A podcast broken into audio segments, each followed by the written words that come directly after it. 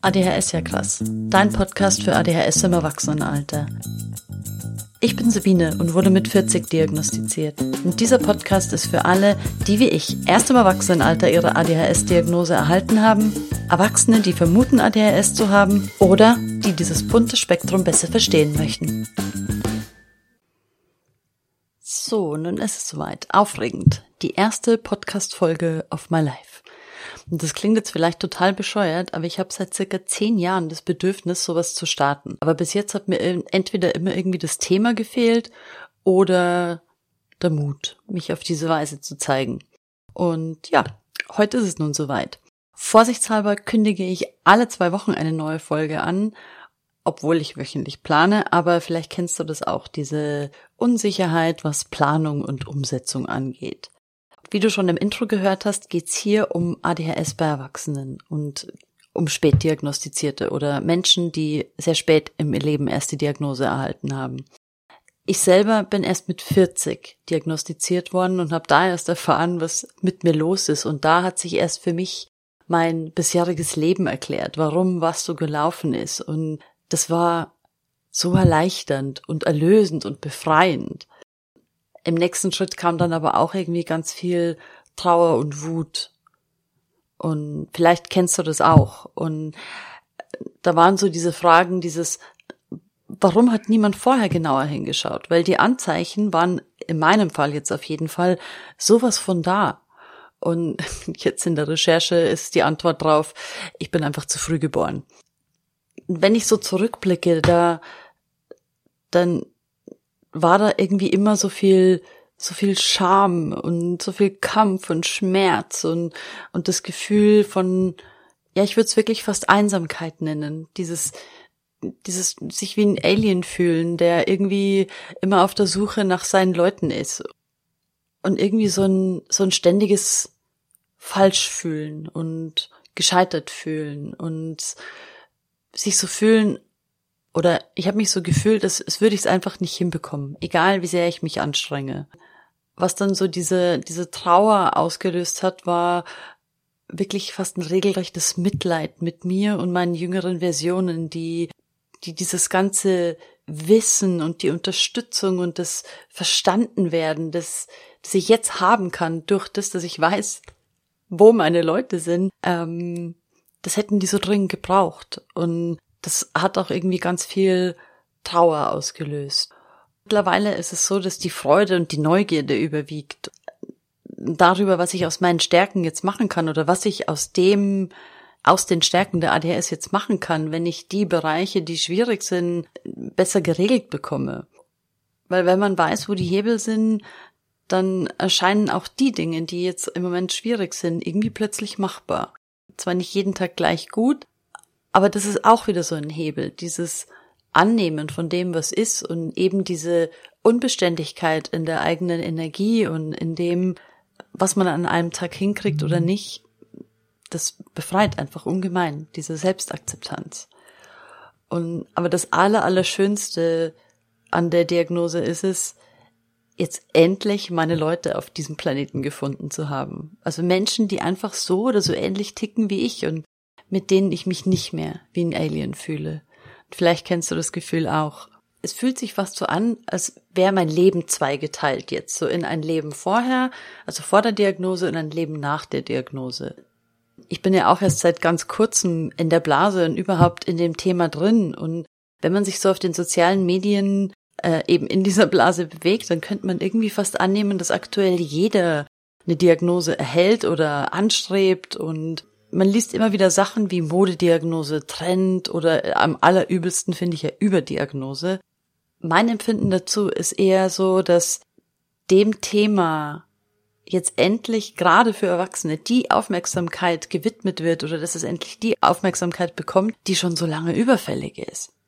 Und laut meiner Recherche wird auch erst bei Kindern seit den 90er Jahren verstärkt auf die Thematik ADHS geachtet, wobei da verstärkt wohl auch wieder Auslegungssache ist. Weil Mädchen fielen und fallen damals wie heute immer noch häufig durchs Raster. weil die Symptomatik einfach bei Mädchen ganz anders ist als beim Stereotypen des Zappelphilipp, der ein auffälliges Verhalten an den Tag legt und schlechte Noten schreibt. Den gibt's natürlich auch, aber das Spektrum ist einfach um so viel komplexer und es kann sich gerade geschlechterspezifisch so anders ausdrücken. Und da ist es dann auch nicht verwunderlich, dass Menschen, die wie ich vor 1990 geboren wurden und vielleicht auch noch weiblich gelesen sind, erst sehr, sehr spät diagnostiziert werden. Also im Alter von 30, 40, 50 oder noch älter. Einfach weil es zunehmend bekannter wird und weil zunehmend einfacher und schneller Informationen zur Symptomatik bei Erwachsenen der breiten Öffentlichkeit zugänglich gemacht werden. Was ich auch ganz häufig höre, ist, dass viele erst durch die Diagnostik der eigenen Kinder auf das Thema auch bei sich selbst aufmerksam werden. Einfach weil mittlerweile bekannt ist oder weil man mittlerweile davon ausgeht, dass es zu einem sehr, sehr hohen Grad äh, vererblich ist. Und da sind die sozialen Netzwerke, finde ich, ein totaler Segen, um auf relativ einfache und zum Teil auch sehr unterhaltsame Art und Weise an Education zu kommen.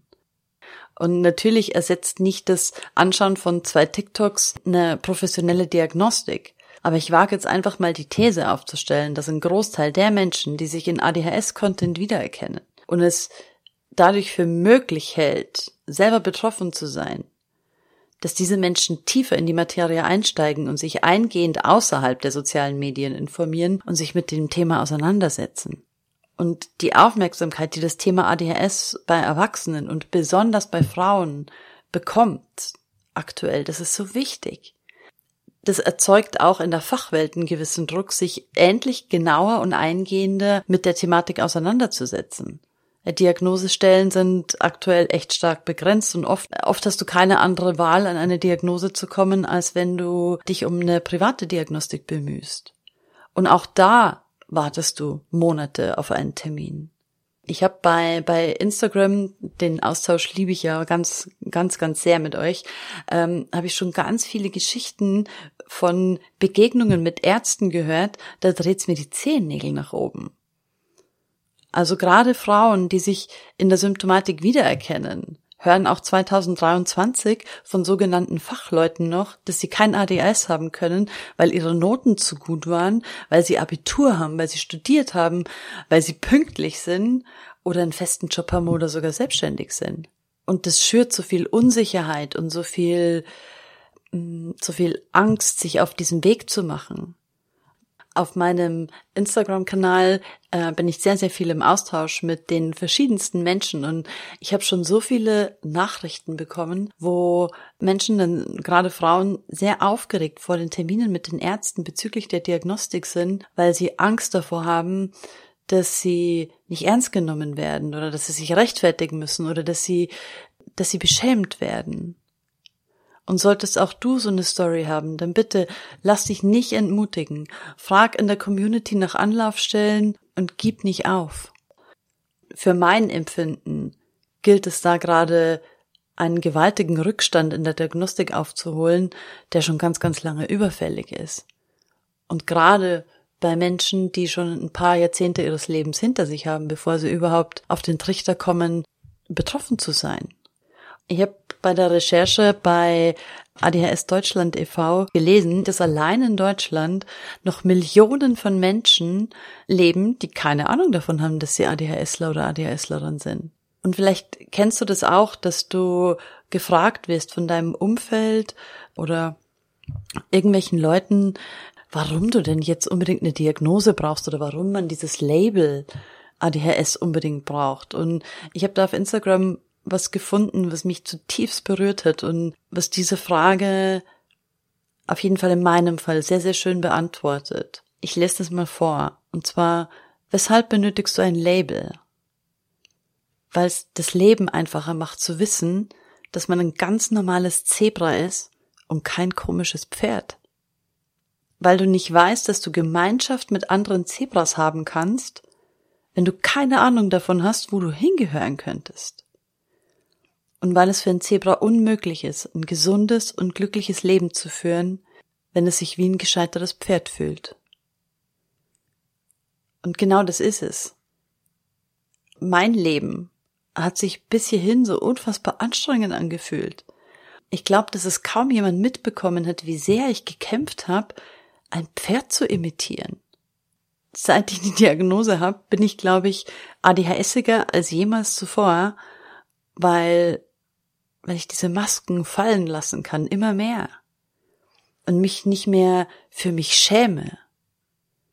Und es ist ein ganz, ganz spannender Prozess, dieses rausfinden und beobachten, was ist eine Maske und was bin ich? Das ist auch so ein Punkt, der dann auf einmal auftaucht, wenn man mit der Thematik konfrontiert ist. So, habe ich überhaupt eine Persönlichkeit oder bestehe ich eigentlich nur aus Masken?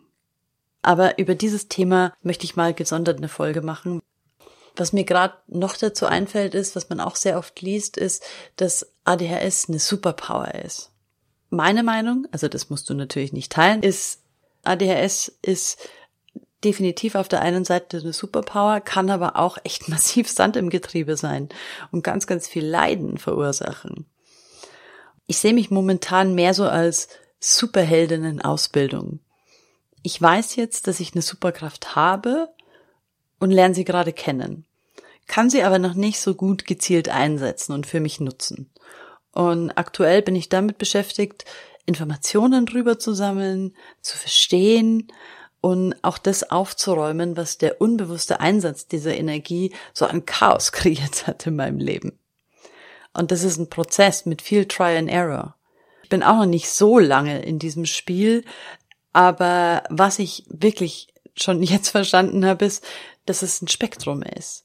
Und es gibt keine allgemeingültigen Strategien, die für alle funktionieren.